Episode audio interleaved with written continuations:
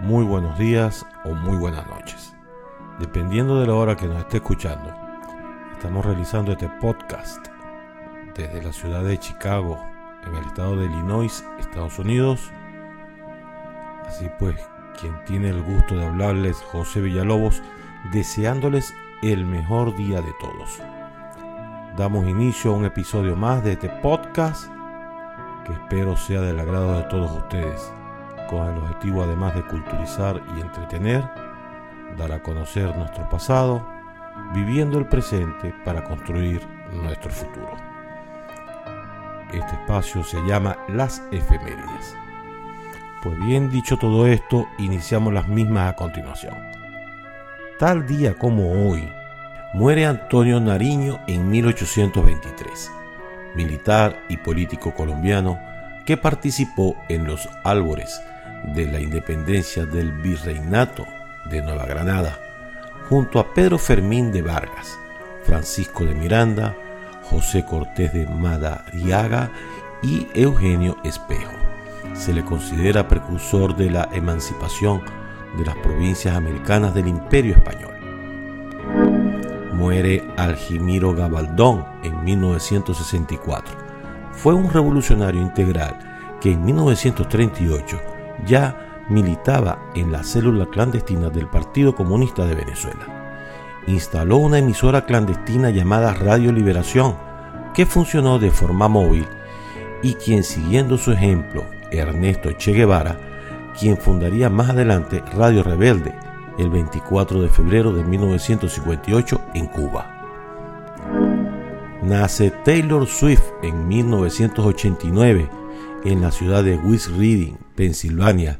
Es una cantautora, productora, directora, actriz y empresaria estadounidense. Nace Irene Sáez en 1961, modelo, reina de belleza y politóloga venezolana, ganadora del Miss Venezuela, Miss Universo y Miss Confraternidad Sudamericana en 1981. Fue diputada alcaldesa del municipio Chacao, gobernadora del estado Nueva Esparta y en 1998 candidata a la presidencia de Venezuela.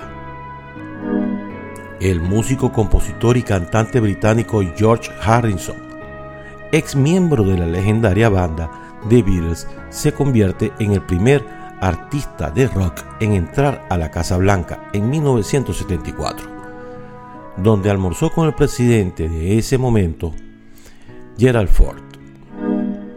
El presidente iraquí Saddam Hussein es capturado sin oponer resistencia en un zulo de una granja en la ciudad de Adowar, al sur de Tikrit.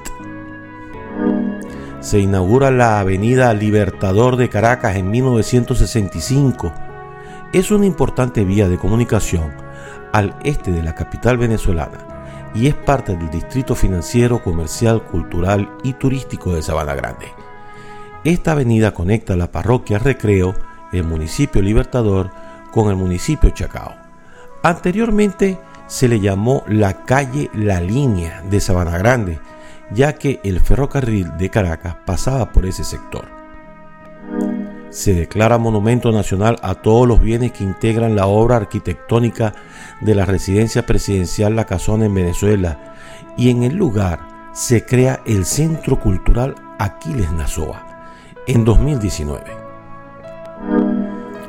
New Jersey aprueba la abolición de la pena de muerte en 2007.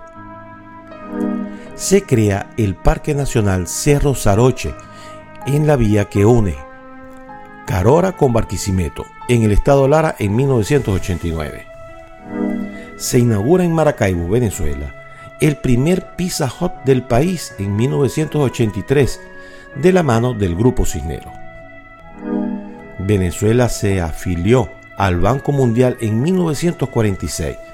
Recibió su primer préstamo en 1961. En los años 70, las relaciones cambiaron debido al aumento de los precios del petróleo Venezuela canceló sus obligaciones pendientes al Banco Mundial y le dio en préstamo parte de sus ganancias del petróleo para apoyar préstamos a otros países miembros. Se estrena la película Lo que el viento se llevó en 1939 con Clark Gables y Vivian Lake.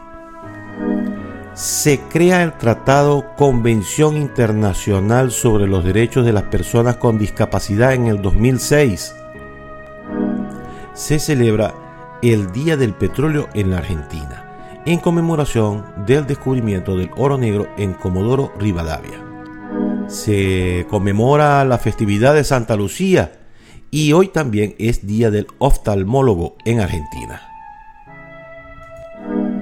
Así hemos concluido por el día de hoy, agradeciendo de antemano los comentarios y críticas para así ir mejorando día a día. Agradezco si pueden visitar mi página web www.pbweb.com y redes sociales para que nos mantengamos en contacto. Bien, dicho todo esto, quien tuvo el gusto de hablarles, José Villalobos, me despido deseándoles el mejor día posible. Hasta luego.